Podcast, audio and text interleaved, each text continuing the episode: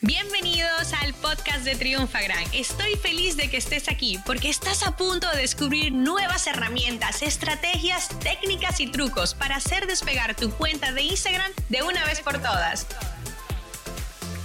Bienvenidos a un nuevo episodio del podcast de Triunfagram. Mi nombre es Manuel Beltrán, líder del equipo del social content de Convierte Más y hoy estoy muy feliz de estar con ustedes compartiéndoles contenido de valor para nuestra red preferida que es Instagram. Hoy les quiero hablar de eh, los primeros pasos que puedes tomar para lanzar tu cuenta de Instagram. Sé que siempre compartimos tácticas, herramientas, estrategias para poder eh, impulsar o o seguir promoviendo tu marca, pero realmente hoy queremos enfocarnos en aquellas personas que van empezando o recién comienzan en esta red eh, para que le puedan sacar provecho y puedan también crecer. Eh, te voy a dar una serie de pasos a continuación para que puedas, eh, obviamente, poco a poco aumentar tu comunidad y seguir sacándole provecho a esta red social. Lo primero que debemos hacer es elegir un nombre de usuario que sea fácil de recordar. Eh, muchas veces eh, nos hemos topado con marcas cuyos nombres en distintas plataformas siempre tienen algún elemento distinto. Tenemos que tratar en la medida de lo posible de que el nombre sea uniforme en todas las redes sociales, porque eso nos va a dar más coherencia como marca. Es decir, eh, hay plataformas, por ejemplo, como LinkedIn o YouTube, donde tú vas a tener un nombre, pero imagínate que le agregues un número que luego en Instagram sea una letra. Entonces eso puede ser bastante confuso. Em, si tú quieres chequear en qué plataformas está disponible tu nombre, puedes eh, ir a sitios web como namechecker.com, eh, donde te dirá, tú colocas el nombre allí y te dirá en qué plataforma puedes, eh, vas, a tener disponibilidad de, ese nombre. Entonces eso te ayudará muchísimo como herramienta para, para que no esté repetido. Luego, lo, siguiente importante es tener una bio, una bio que obviamente atraiga y sea llamativa para las personas que entran a tu perfil. Nosotros siempre recomendamos que la bio se divida en tres partes importantes, la cual la primera es el nombre, es decir, el título que va a tener tu cuenta.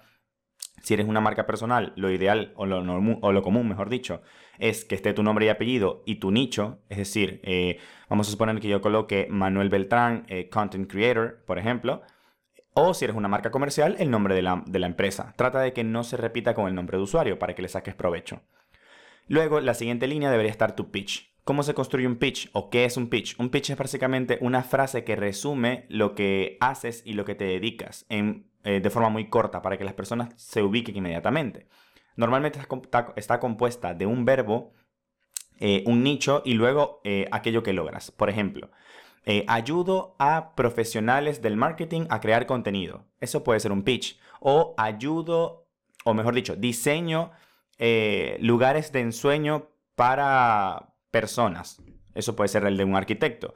Y así puedes eh, ir aterrizando tu pitch para que sea llamativo y se ubique inmediatamente la persona en lo que haces. Luego, la siguiente línea debería estar ubicada en tus servicios. Es decir, ahí tú puedes poner unas palabras claves que estén relacionadas contigo. Por ejemplo, marketing, eh, diseño, branding, eh, arquitectura, etcétera, etcétera. Luego, eh, lo siguiente importante que debes tener claro es tu foto de perfil.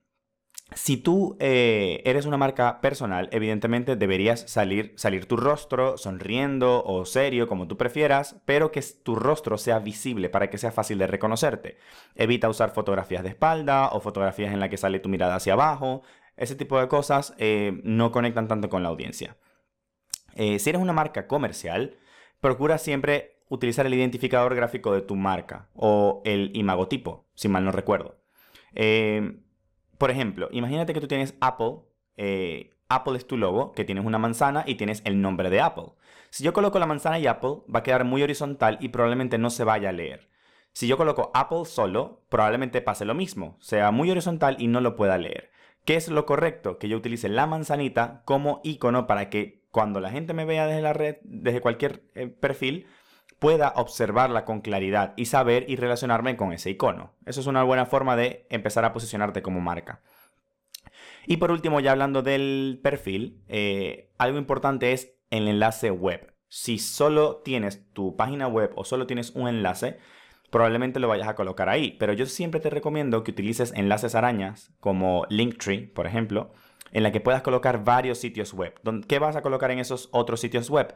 Pues vas a colocar eh, tu otros perfiles sociales, eh, tus landing pages, tus eh, páginas de registro para algún lead magnet. Ahí tú puedes colocar varias cosas para que las personas accedan a distintas opciones.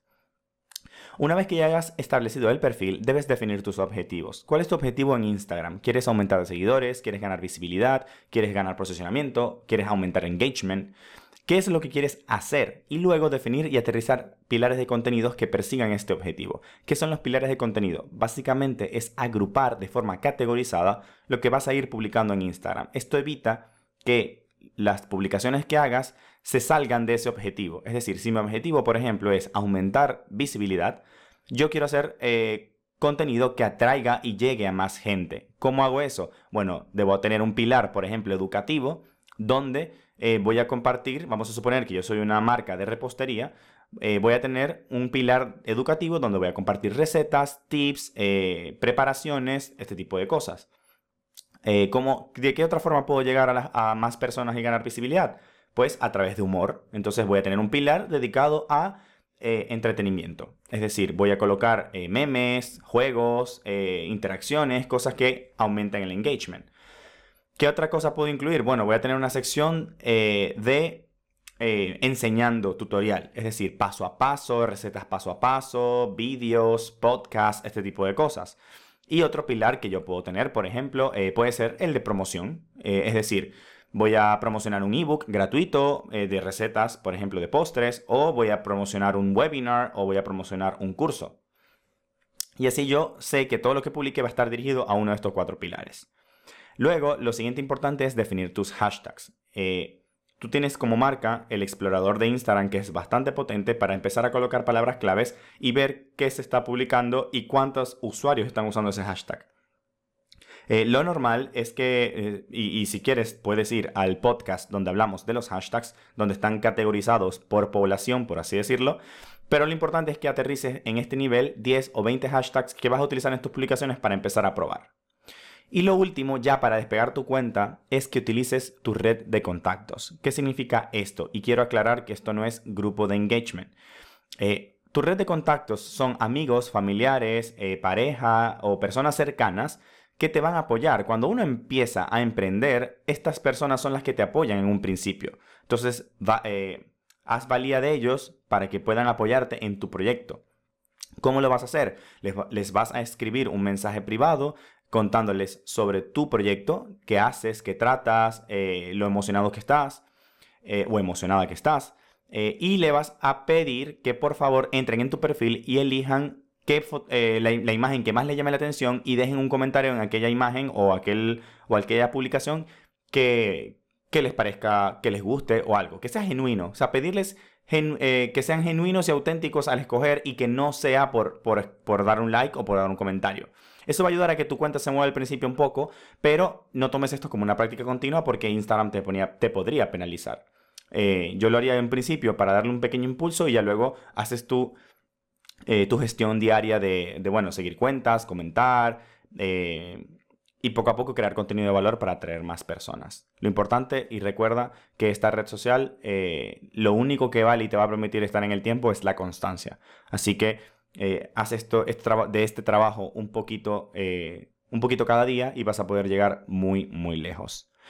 Eh, ha sido un placer estar el día de hoy con ustedes en este podcast de los primeros pasos para lanzar tu cuenta de Instagram y por favor cualquier duda, cualquier comentario y cualquier inquietud, déjenlos, déjenlo en los comentarios o en arroba triunfagram por mensaje directo. Dinos si estás empezando tu cuenta también para apoyarte y seguirte eh, y poderte comentar en el perfil.